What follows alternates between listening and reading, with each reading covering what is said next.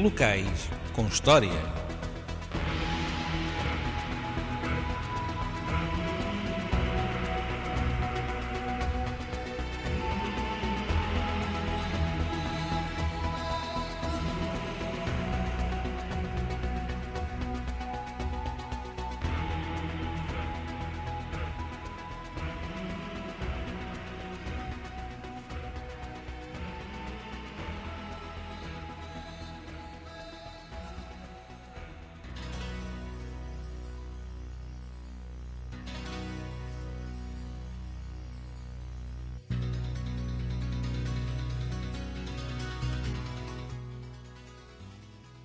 Olá, boa noite. Eu sou o Carlos Chabogueiro e você está a ouvir Locais com História.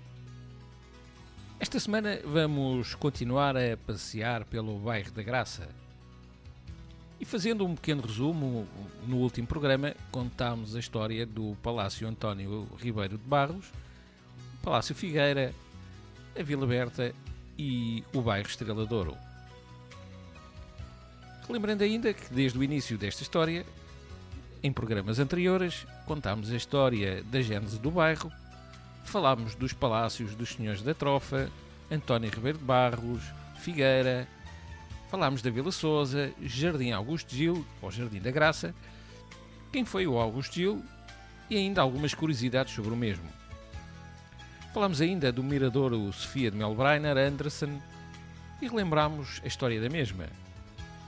Hoje vamos visitar mais alguns locais e ficar a conhecer um pouco mais da história, histórias e muitas curiosidades.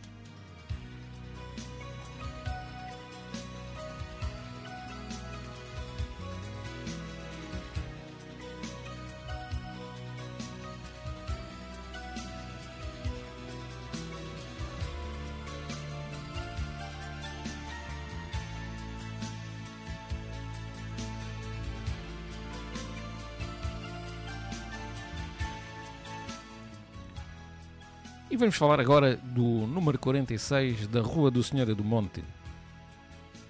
Este imóvel é constituído por dois edifícios e um jardim, tendo sido construído um em 1904 e o outro em 1908.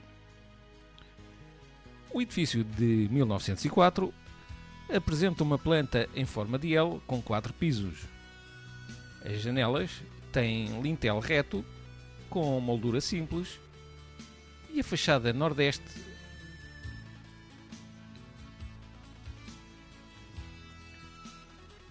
Bom, o edifício de 1908 tem dois pisos e foi construído encostado ao flanco sudoeste do primeiro e tem uma planta retangular com um telhado de quatro águas e sótão com duas trapeiras. As janelas apresentam um lintel de arco batido e com moldura em cantaria ornada com elementos florais. Cada mansarda dá para um varandim com guarda em ferro forjado. Na parte inferior, da que se encontra virada para a Rua da Senhora do Monte, a cantaria apresenta as letras B de M, enquanto na outra a cantaria apresenta a data de 1909. O terreno onde foi construído teve imensos proprietários ao longo da história, podendo, dentre eles, destacar-se a Ordem de Santo Agostinho, que foi extinta em 1834, Clemente José Monteiro, a Irmandade dos Escravos de São Gens e de Nossa Senhora do Monte, Barbosa de Magalhães e herdeiros de Barbosa de Magalhães. O edifício que aí foi construído em 1904 foi adquirido por José Maria Vilhena Barbosa de Magalhães, que mandou edificar em 1908 um novo edifício encostado ao anterior, aumentando assim substancialmente a área edificada. É também da época da construção do segundo imóvel o jardim existente ainda hoje. No ano de 1947, foi acrescentada no lado nordeste uma garagem. Os herdeiros de Barbosa de Magalhães, no ano de 1979, mandaram fazer diversa, diversas alterações no conjunto habitacional, foi alvo de obras de reestruturação, ampliação e divisão. A divisão constituiu na formação de quatro frações autónomas. O projeto dessas obras foi da autoria dos arquitetos Manuel Graça Dias, António Marques Miguel e António de Campos Barbosa Magalhães.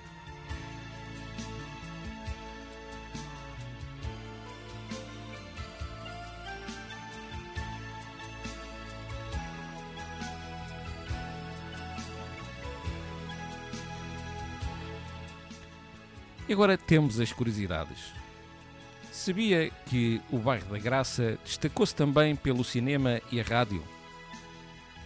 O principal cinema era o Cine Royal, construído em 1929, com cerca de 900 lugares. Um projeto do arquiteto Manuel Joaquim Norte Júnior, em mais um empreendimento de Agapito Serra Fernandes, conforme falámos aqui no último programa existe outra curiosidade. Neste cinema foi exibido o primeiro filme sonoro em Portugal. Sabia? Os outros dois cinemas, também muito populares, eram a Voz do Operário, que já aqui falámos, e o Cine Oriente, situado na Avenida General Roçadas, que hoje já não existe. Várias estações de rádio tiveram a sua sede na Graça, a Rádio Graça, de 1932 a 1949, na Rua da Verónica, onde se estreou, entre outros artistas, a Milu, e por lá passaram locutores como Hilário Clímaco e António Sala. Temos também a Rádio Continental, de 1929 a 1935, na Rua do Cardal. A Rádio Peninsular, em 1933, na Rua da Voz do Operário, local onde começaram os Paradianos de Lisboa. E ainda a Rádio Voz de Lisboa, Clube Radiofónico Portugal e os emissores associados de Lisboa.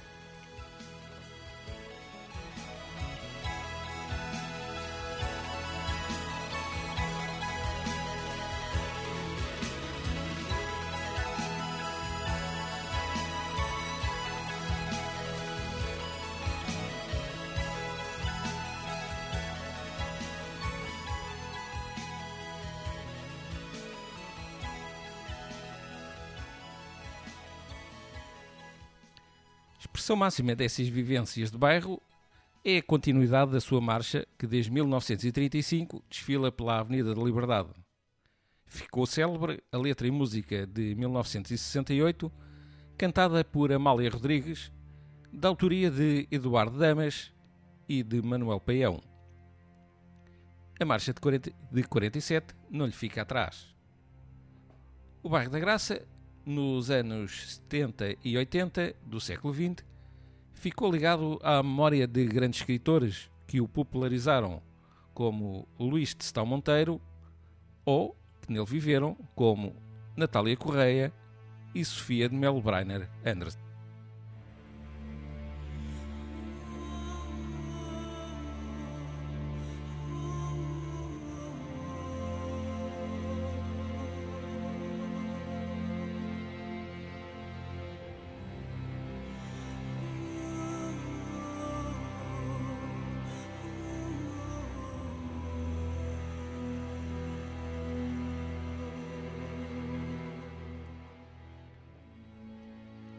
E já que falamos na Sofia de Melbreiner, foi na Travessa das Mónicas, no número 57 primeiro, que viveu e faleceu a poetisa. E foi também nesta travessa que nasceu e viveu durante largos anos Marcelo Caetano, o ditador que em 68 sucedeu a Salazar. No Lar da Graça e junto ao antigo quartel temos ainda a Escola Oficina número 1, que foi fundada em 1906 por um grupo de anarquistas ligados à maçonaria do Grande Oriente Lusitano. Desenvolveu um projeto educativo, a Educação Nova, que era assente na liberdade de aprendizagem das crianças.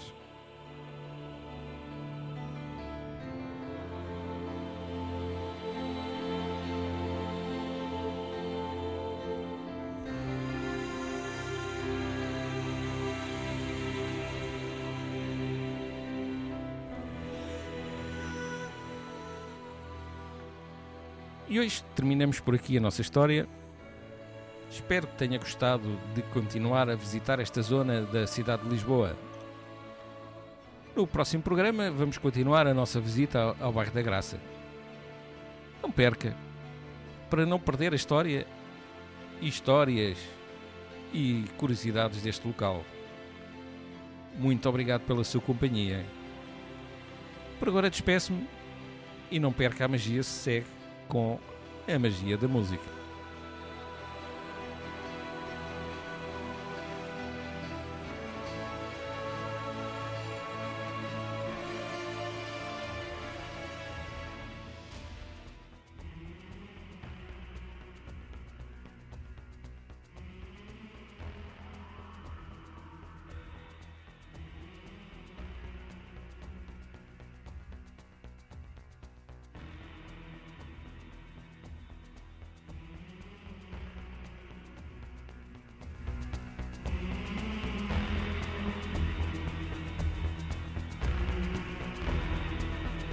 Locais com história.